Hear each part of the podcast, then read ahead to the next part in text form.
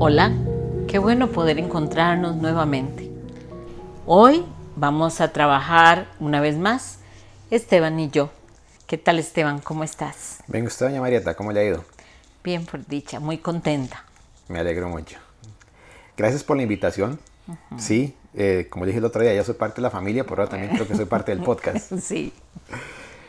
Eh, vea, doña Marieta, vieras que de esas cosas curiosas de la vida, justamente los días, que, días después de haber grabado el, el podcast anterior con usted, me pasó algo muy curioso. Usted ese día puso el caso de una paciente que tenía un problema con sus relaciones laborales, con su, la estabilidad laboral, perdón, y usted se lo achacaba a un, a un programa interno que ella tenía. 24 horas después de grabar ese podcast, me escribe un amigo, un viejo amigo, una persona que tengo tal vez unos 20 años de conocer, que fue compañero en un trabajo. Y él era, es mensajero, era mensajero cuando trabajaba con él. Él desde hace varios años ha tenido muchos problemas laborales y personales. Eh, tuvo una relación sentimental, digamos que estable durante varios años. Después se le acabó, la recompuso. Tuvieron un hijo, pero de nuevo la relación se acabó. Él ahora está con una segunda pareja. Pero para mí es muy evidente ver en él que él tiene muy interiorizado el problema de que él no merece dinero. Él está destinado a ser pobre. Yo lo he captado en algunos comentarios como que la gente tiene dinero, que miren qué buen televisor y como eso es lo que tienen ellos y yo jamás lo voy a tener. Lo que pasa es que lo he notado que él va construyendo su entorno, su realidad, e inclusive los pocos trabajos que le han aparecido, porque justamente en este momento está desempleado por la crisis del coronavirus, lo cesaron, y él va construyendo una, una, estructura alrededor donde prácticamente todo va a colapsar porque lo hace de manera que vaya a fallar.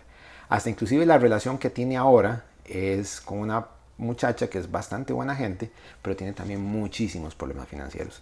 Entonces es como si se juntara el hambre con las ganas de comer. A raíz de ese podcast que grabamos en, el, en el, aquel día, yo entendí que lo que tiene es un programa, un problema que él no merece dinero. Yo estoy seguro que le ponen un millón de colones enfrente en una mesa y le dicen se los doy y él no los toma porque él siente que merece ser pobre. Me gustaría que me explicara, por si yo algún día puedo explicarle a él también y a ver si le puedo ayudar. Ok, aquí hay varias cosas eh, que me parece importante como desarticular y separarlas para que las personas puedan comprender cómo nosotros vamos construyendo nuestra historia. Todos nosotros, al nacer, tenemos, acuérdese que de alguna manera expliqué que hay un espacio donde nosotros generamos contratos, recuerdos eh, y memorias que vamos a ver reflejadas en nuestro entorno. Además de esto, nosotros tenemos una historia personal única y repetible que pertenece a nuestro árbol ancestral. Y en ese árbol ancestral vamos a ver programas como el dinero es malo, los ricos no entran al cielo, eh, un montón de programas. Entonces ya tenemos dos variantes. Además, tenemos dos variantes más, que son, tenemos miedo de base, todos los que estamos en transición en este cuerpo, en cualquier espacio y tiempo, dimensión, y hablo de dimensión porque puede ser en cualquier dimensión, todos nos estamos materializando a través de la culpa y el miedo. Entonces, estamos entrando a la materia ya con un papel tapiz atrás que está compuesto por los acuerdos y contratos que yo generé en base a las lecciones que no he aprendido a las deudas que según yo he construido con otros y que me han permitido crecer. Dos, la historia ancestral y familiar de cada uno y el miedo que todos tenemos por la separación y la culpa sentimos porque creímos en que nosotros somos los responsables de habernos separado. Esta es la carga con la que cada uno de nosotros nacemos. Entonces, si yo contara un cuento, lo que hago es coger estas cuatro variantes, meterlas en el vientre de una madre y naturalmente este bebé va a nacer y seguramente va a nacer en un lugar que le van a permitir desarrollar de manera maravillosa hasta la mayor eh, extensión que se pueda estos cuatro programas que trae. ¿Por qué, ¿Por qué sucede esto? por dos razones. El inconsciente no tiene valoraciones, no hay perspectivas ni juicios en el inconsciente. El ego le pone a las memorias que están guardadas en el inconsciente, en esta banda de información, él es el que pone el bueno, el malo, lo claro y lo oscuro. Entonces, yo nací y ya tengo este, este montón de información en las bandas que me pertenecen y yo las voy a ir bajando, ¿ok? Como yo hice un acuerdo, voy a tener familiares que reafirman esto. ¿Por qué razón? Porque las almas aprenden por contraste. Si yo necesito aprender a poner límites, voy a tener una gran cantidad de abusos en mi historia para que yo aprenda a poner límites. Si yo tengo problemas con la carencia, voy a tener un montón de carencia hasta que un día diga, yo no merezco la carencia. ¿Por qué tengo que aprender así? Porque este mundo es dual y está controlado por el ego. Y el ego así sostiene el miedo para que él tenga existencia.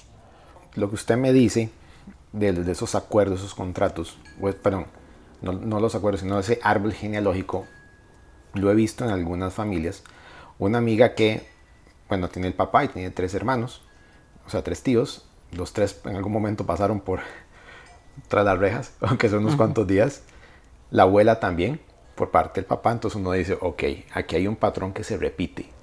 Y en el caso de este amigo, de que estamos hablando, sí conozco la familia a una parte, porque la, mamá se le murió hace algunos años. Y sí, también sí hay ciertas limitaciones económicas.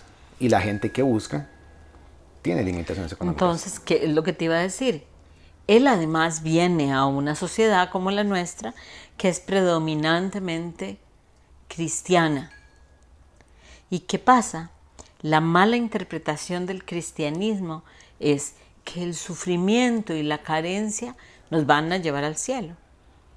Entonces, él nace en una, en una familia donde hay insuficiencia, trae una conciencia de insuficiencia y aumenta a su red de creencias la creencia en que la pobreza, el sufrimiento y el dolor le van a ayudar a estar más cerca de Dios. Es como si el sufrimiento fuera una virtud. Exacto, y no lo es. Entonces él además va a comenzar a relacionarse con qué tipo de gente. ¿Se acuerdan de que hemos hablado en algunos podcasts o en un taller de el reflejo. Él va a poner afuera lo que él tiene en su interior. Por lo tanto, la persona que se acerque a él, su esposa, su novia, sus hijos, van a reflejar lo que él tiene adentro, que es carencia, dolor, sufrimiento y pobreza. Seguramente su novia va a ser igual, y seguramente sus hijos van a ser igual. ¿Para qué? ¿Por qué pasa esto? Porque como nosotros construimos nuestra realidad, el Gran Espíritu utiliza lo que nosotros ya construimos para que se multiplique hasta que nosotros tomemos la decisión, nos hartemos de ese tipo de programas y nos demos cuenta que podemos construir un final diferente para nuestra vida, un guion diferente en este presente. Entonces, ¿qué es lo que hay que hacer? Lo que hay que hacer es comenzar por darme cuenta que yo soy el constructor de mi realidad. Hay muchas técnicas para borrar la información del inconsciente y que éste deje de reflejar en mi presente cosas que ya yo no quiero que se reflejen. Hay que limpiar un árbol genealógico, hay que cambiar la perspectiva y hay que darme cuenta, sobre todo y en primer lugar, de que Nada de esto yo lo he hecho desde la conciencia, si no lo he hecho, desde la inconsciencia y perdonarme por todo lo que me he generado. Él solo no puede salir de ese problema, le va a costar demasiado, porque la información no le va a llegar. No, exactamente, él tendría primero que hartarse de su carencia y pobreza.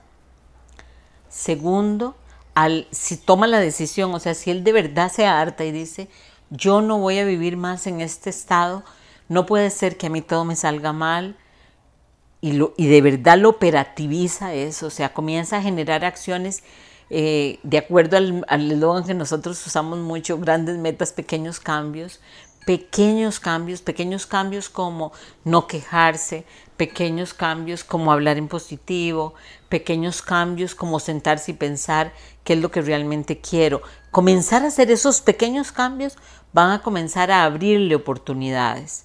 Y dentro de las primeras oportunidades que le van a abrir va a ser la mano de alguien que de alguna manera lo guíe una parte del camino, luego vendrá otra persona y así sucesivamente, hasta que él pueda llegar a un lugar óptimo. Doña Marieta, cuando la última vez que hablé con él, que él me pasó un mensaje, yo creí que en ese momento debería estar en hora, en, hora laboral, entonces ya supuse que algo ya, algo ya sucedido. Él hace referencia que es una persona bendecida, que porque mucha gente le ha ayudado ok, no descarto que eso sea un escenario, pero también es una forma de hacerse la víctima. Parece que de alguna forma u otra, todos en algún punto nos hacemos la víctima. En realidad, más que hacernos la víctima como tales, Esteban, nosotros todos tenemos en medio del dolor, del sufrimiento, de la carencia, de la pobreza, una ganancia secundaria. Acuérdese que quien controla el miedo y el inconsciente y lo clasifica es mi ego. Y mi ego sabe que lo que él siempre tiene que mantener activo en mí es la victimización, la sensación que de aquí no puedo salir, el empobrecimiento y el miedo en su máximo esplendor. Así él va a tener vida. Ahora, vamos a ver personas que tienen mucho dinero, que pareciera que no tienen ningún programa de carencia, que son millonarios y además ayudan a otros, entre comillas, ¿ok? Pero que tienen un ego que uno dice, Dios mío, ¿qué fue aquel ego? Un dictador, por ejemplo, ¿ok? ¿Qué sucede? Eso es solamente apariencia. ¿Por qué un dictador necesita, o cualquier persona que está en esa condición, necesita acumular tanta riqueza? Porque hay miedo detrás. Una amiga me explico, hay, hay una gran cantidad de miedo, tanto que tengo que llenarme de tarjetas de crédito, de dinero, porque pienso que en algún momento nadie se va a preocupar por mí y yo que soy tan poco merecedor de todo lo bueno, tengo que preocuparme siempre por mí y entonces estoy peleando para ponerme por encima de los otros. Pero si te das cuenta, el programa es exactamente igual. Una amiga me había dicho en una ocasión que el ego, pero no en este caso el ego como lo maneja usted, que es más que todo una consecuencia del miedo, sino el ego de egocéntrico, de yo, véanme, también eso es una consecuencia del miedo. Sí, se llama un mecanismo de defensa. Pero muchas veces, exacto, muchas veces era un ego muy grande contrasta o contrarresta una autoestima muy pequeña. Entonces, por eso es que sí, sí más o menos entiendo el concepto. El caso de, de, mi amigo sí ha sido una escuela, escuela muy valiosa para mí porque primero no, yo no hago cómo ayudarle. O sea, he tratado, pero pero desde, desde el punto de vista de ayudarlo monetariamente, tratar de buscarle opciones de empleo e inclusive hablarle, pero ninguna ha servido. Él busca un trabajo más complicado para reafirmar su posición de pobreza. Esto, esto que estás diciendo es importante porque es la posición de victimización llevada al máximo.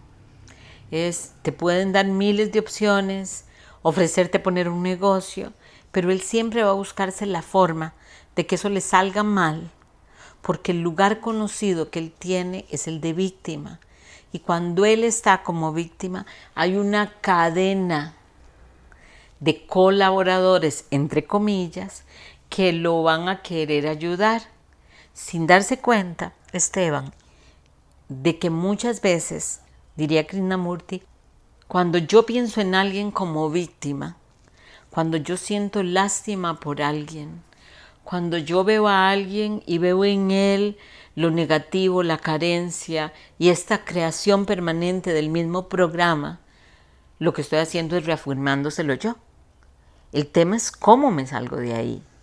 El tema es tomar la decisión. Porque yo voy creando. ¿Cómo voy creando? Voy creando con mis pensamientos, voy creando con mis palabras y voy creando con mis acciones. Voy a poner un ejemplo. Una persona maravillosa puede vestirse, ¿ok? Con camisetas de superhéroes. ¿Ok? ¿Qué quiere decir eso?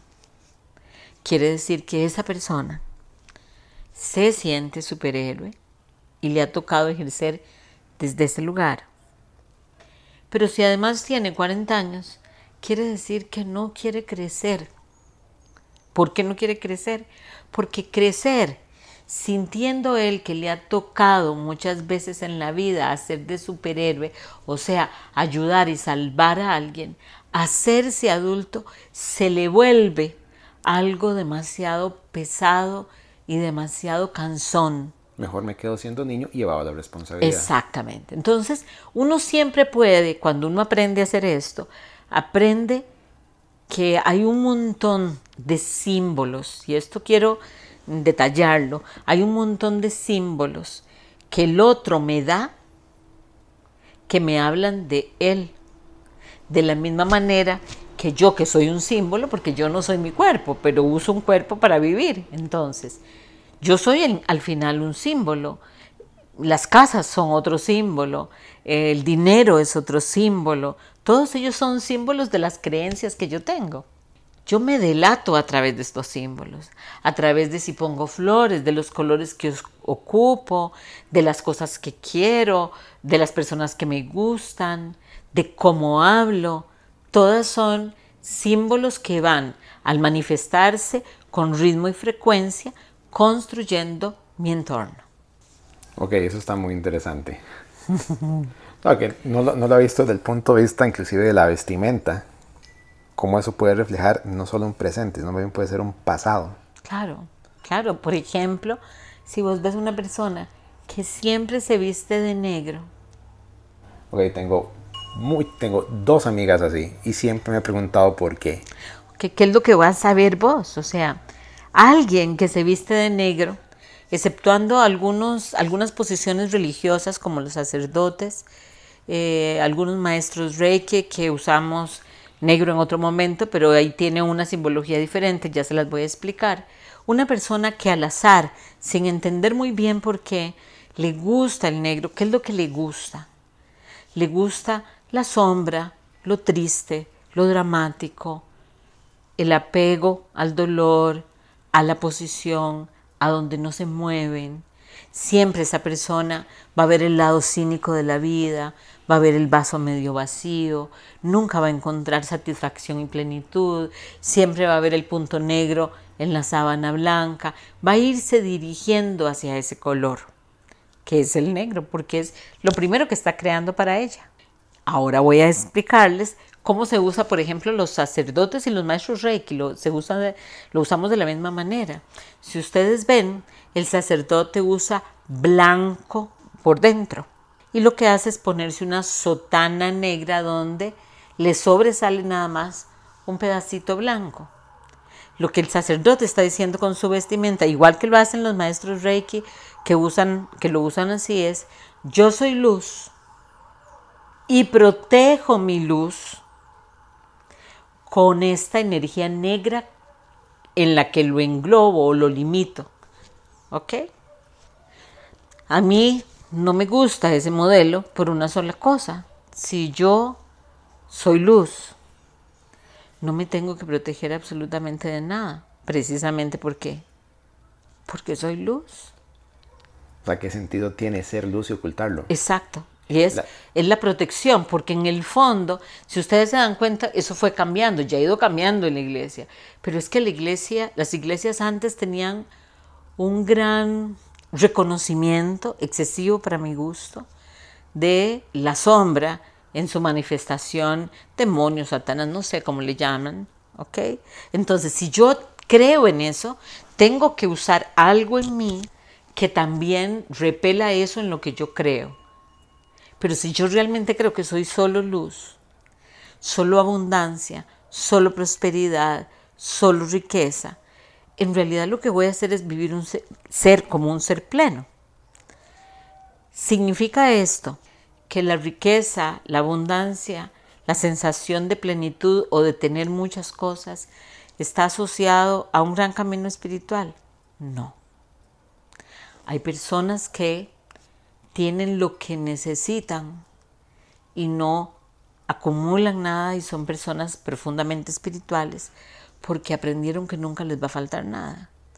Y hay personas que son espirituales y que van a tener mucho dinero, y voy a poner un ejemplo de gente que ustedes deben conocer, Sai Baba, eh, Osho, okay, que a pesar de tener mucho dinero, ¿verdad? Osho llegó a tener 120 Rolls Royce. Y cuando alguien lo increpa sobre eso, dice, bueno, me los regalaron, pero si quieren yo se los regalo. O sea, el hecho no es tenerlo, es no necesitarlo para vivir. Hay una curiosa relación entre la espiritualidad y la pobreza. O sea, parece que sean la riqueza y la espiritualidad son antagónicos.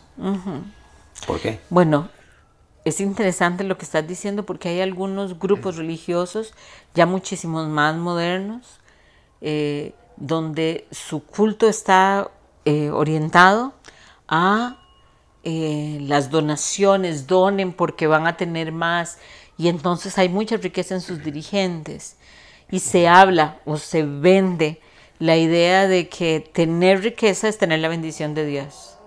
Sí, pero no creo que los tiros vayan por ahí. No, no, no, no. Lo, eh, lo que quiero decir es que se ha intentado cambiar esta conceptualización de que espiritualidad está asociada con la pobreza, básicamente porque las historias y las biografías que hay en la teología cristiana de todas las denominaciones, inclusive budistas, eh, maometanas, todas ellas hablan de la no necesidad, de la renunciación.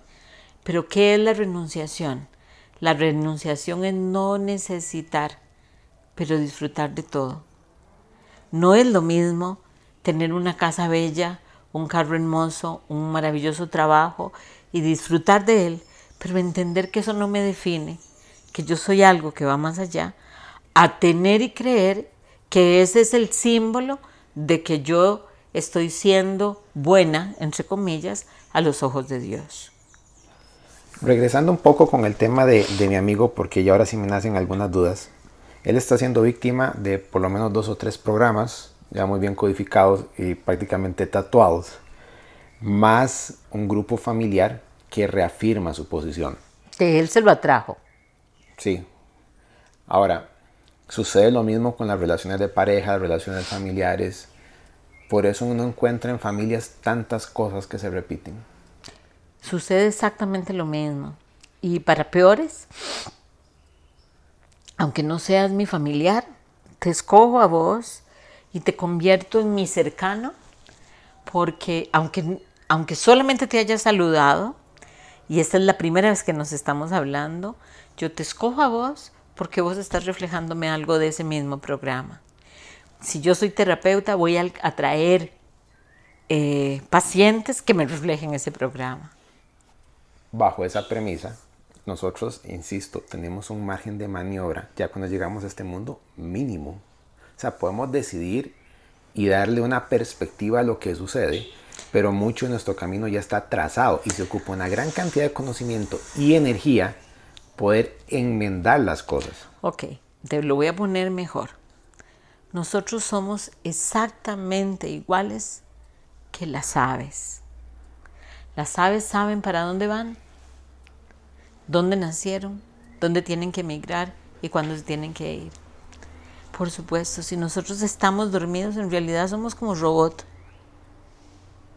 manejados por un campo de información en bandas, que lo que nos va a decir llevando por el mismo programa repetido de maneras diferentes. En lo único en lo que no estoy de acuerdo es cuando decís, y se necesita una gran cantidad de información, de conocimiento. No, el camino de la luz es un camino que no requiere de esfuerzo, pero que requiere de decisión. Pero es, yo lo veo de esta manera, corríjame si me equivoco. Uno tiene, uno tiene que tomar decisiones en función, bueno, en este caso, asumiendo que soy mi amigo, o yo me canso de la situación en la que estoy, me amarro los pantalones, digo, esto cambia, y hago algún esfuerzo por cambiarlo, pero ahí viene el otro punto. Hacer un esfuerzo por cambiarlo implica que yo necesito entender, y no todo el mundo está en condición de entender. Viene el otro escenario, que yo me tope con alguien por suerte, que me guíe en esa dirección y me diga, hey, esto es lo que te está pasando, andate por aquí. Ok, primero, la suerte. No existe. No existe. Okay. Lo había dicho. ok, entonces, hay en algún momento en la vida, eh, uno tiene como esta banda de información que se repite, pero hay un momento donde yo escojo el final, yo, yo, yo tengo la posibilidad de hartarme de eso y transformar mi vida de una manera o de otra en cualquier momento de mi existencia. Pero tengo que tomar la decisión. Cuando yo tomo la decisión y digo, no puede ser que yo que mi familia sea pobre, que mis abuelos sean pobres, que mis bisabuelos sean pobres, que yo sea pobre, que mis hijos van a ser pobres, no puede ser. Hay algo que yo no conozco, que no estoy haciendo, pero no puede ser, no voy a vivir más así. Al día siguiente te levantas y te encontrás una noticia en el periódico que dice, se acaba de descubrir que somos campos de energía que atraemos las experiencias que vivimos. Entonces, yo que soy el que dije ayer, me pongo a leer esto. Y al leer esto que estoy haciendo, estoy cambiando la frecuencia vibratoria de mi emanación. Pero para eso, Pero comenzó por dónde? Por la decisión. Lo único que tengo que hacer es tomar una decisión. Pero una decisión muy fuerte, porque perfectamente yo decido hoy cambiar y mucha gente lo hace mañana se encuentra una noticia negativa y vuelve a su posición original. Claro, es importante entender que conforme vayamos creciendo, Esteban, más vamos a estar presos de los cordones que el ego establece para llevarnos al lugar de, de donde estaba, a donde estábamos. No solo eso, puede aparecer toda la familia diciéndote, pero ¿qué es lo que te está pasando a vos ahora? Que andás vestido todo guapillo y te metiste a un curso a Lina y ahora estás soñando que vas a tener una soda y ¿cómo se te ocurre? Deberías estar preocupado por las cosas reales, ir a trabajar, ir a hacer. O sea, van a aparecer además con razonamientos hilados racionalmente de manera que te impacten pero yo tengo que entender que lo que está sucediendo es que mi, decisión comenzó a cambiar todas las piezas del rompecabezas. El rompecabezas se va a resistir a eso. Y al resistirse, si yo me mantengo en mi posición, esa resistencia que se generó expansiva se va a convertir en campos a través de los cuales la decisión que yo tomé también los va a influir a ellos. Veamos, ahora que usted dice eso, se me ocurre comparar esto con un sistema cargado de entropía. Si vemos la Tierra, el planeta Tierra, el planeta Tierra consume muchísima energía para mantener un estado de orden. Marte no, pues ni siquiera, o sea, si tiene vida, es, no, está a un nivel muy básico. O no, bueno. o está a un nivel muy alto en el que nuestros ojos físicos no lo pueden ver, que esa es mi creencia. Ese, escenario no lo vi venir. Pero es como un cuarto, como una casa donde una chiquita o un chiquito hace un reguero. Es más fácil hacer el reguero y mantener el desorden que acomodarlo. Eso requiere más energía. Entonces, un estado de orden, un estado de paz, requiere más energía que un estado de desorden. En realidad no, un estado de paz no requiere nada Lo que pasa es que el ego te va a tratar de convencer de lo que acabas de decir. Entonces, hay una lucha con el uno tiene que luchar con el ego. Nunca nunca le vas a ganar, siempre lo vas a ocupar porque es vital para existir en este plano. Ajá. No, no tenés que luchar con el ego. Lo que tenés que hacer es no ver el silencio, sino la ausencia del ruido.